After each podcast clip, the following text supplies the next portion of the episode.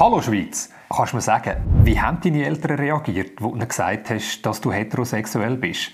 Wie hat sich das angefühlt, wo du dir selber eingestanden hast, dass du heterosexuell bist? Dass du heterosexuell bist, gell? Das ist schon einfach so eine Phase von dir, die vorbeigeht, oder? Die allermeisten Menschen müssen sich nie outen. Und mir ist wichtig, dass du weißt, das hier, das ist kein Outing. Weil ich bin, wie ich bin. Ich bin normal. Es gibt das Klischee, als schwulen oder lesbischer Mensch tut man sich einig outen. Aber das stimmt nicht. Man outet sich nicht einfach einig. Man muss sich jeden Tag x-mal outen. Eine Handwerkerin flickt bei mir daheim die Heizung. Sie sagt, voll schön eingerichtete Wohnung, deine Freundin hat einen guten Geschmack. Ähm, es ist so, ich bin, also ich habe es selber eingerichtet, weil ich bin Single. Also ich hätte einen Freund, wenn ich jetzt nicht Single wäre. Ah.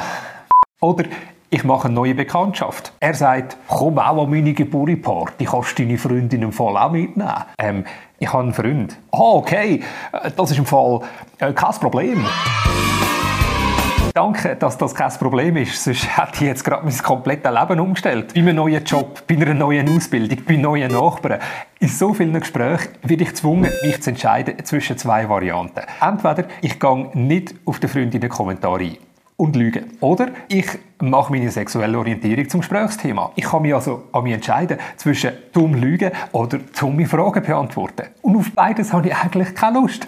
Wenn ich durchblicken lasse, dass ich Männer liebe, ist mein Gegenüber häufig überfordert und weiß nicht, was sagen. Und häufig kommen dann so Fragen wie, du, wer ist bei euch in der Beziehung die Frau? Ich finde Frauen grossartig, aber das ist es ja. Wir haben eben genau keine Frau in der Beziehung. Warum gehen so viele Leute immer davon aus, dass alle hetero sind? Warum wird mein Götti-Mädchen sogar von ihrer Mami gefragt, und Wer ist dein Freund? Welcher Bub in der Klasse wird später mal heiraten? Warum fragt sie nicht einfach, in wer bist du verliebt? Oder später, bist du in einer Beziehung? Ich weiss, da gibt es jetzt Leute, die sagen, ich muss schon überall Gendersterne schreiben, darf nicht mehr Fräulein und Kopf sagen.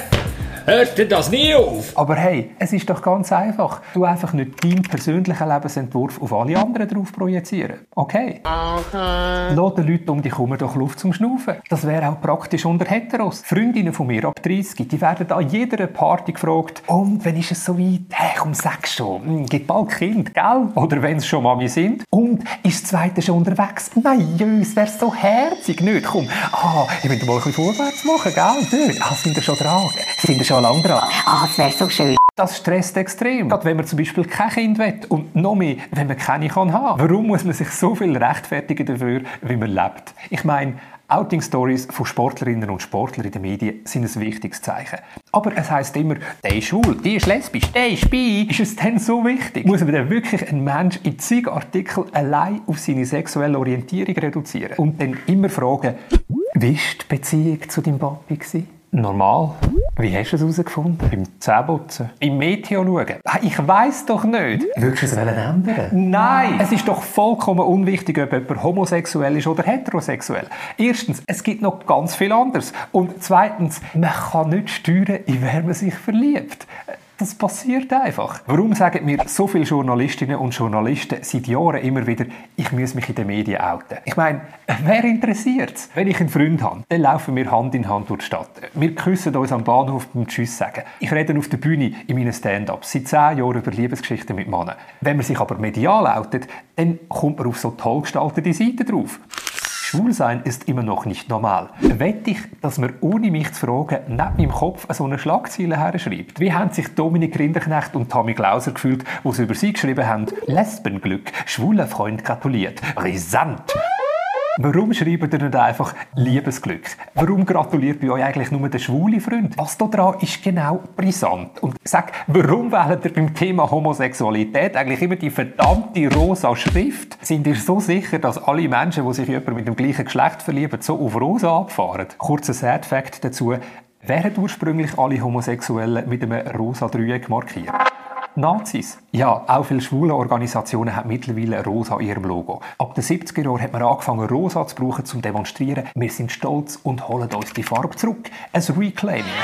Übrigens, noch ein Fun Fact.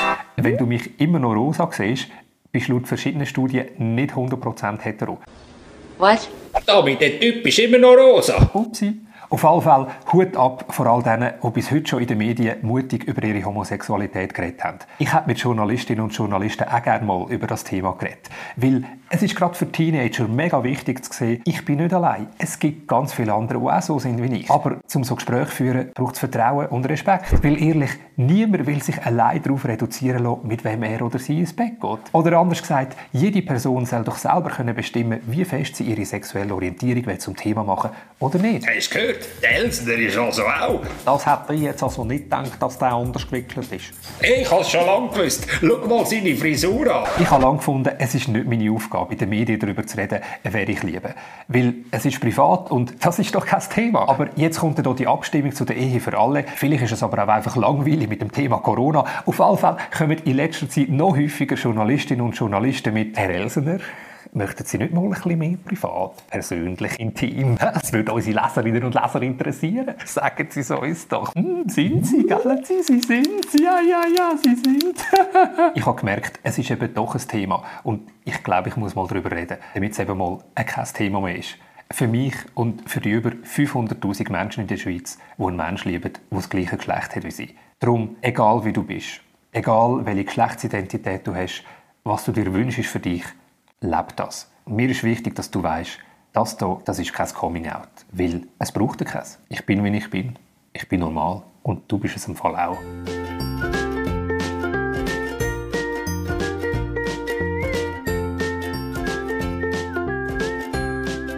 By the way, wenn du so Videos von mir gerne unterstützen willst, danke vielmals für deinen Beitrag über Twint. Das ist die Handynummer dazu. 078 227 55 22. Egal wie viel, Danke vielmals. Und wenn du nicht so recht weißt, auf welches Geschlecht du stehst oder gerade eine neue Seite noch dir entdeckt hast, es gibt unglaublich engagierte Leute, die sich deine Geschichte gerne anhören und dich auf deinem Weg unterstützen können. Du kannst zum Beispiel auf dubistdu.ch ganz einfach und anonym mit ihnen chatten. Melde dich. Weil darüber reden ist wichtig. Und ich sage Tschüss!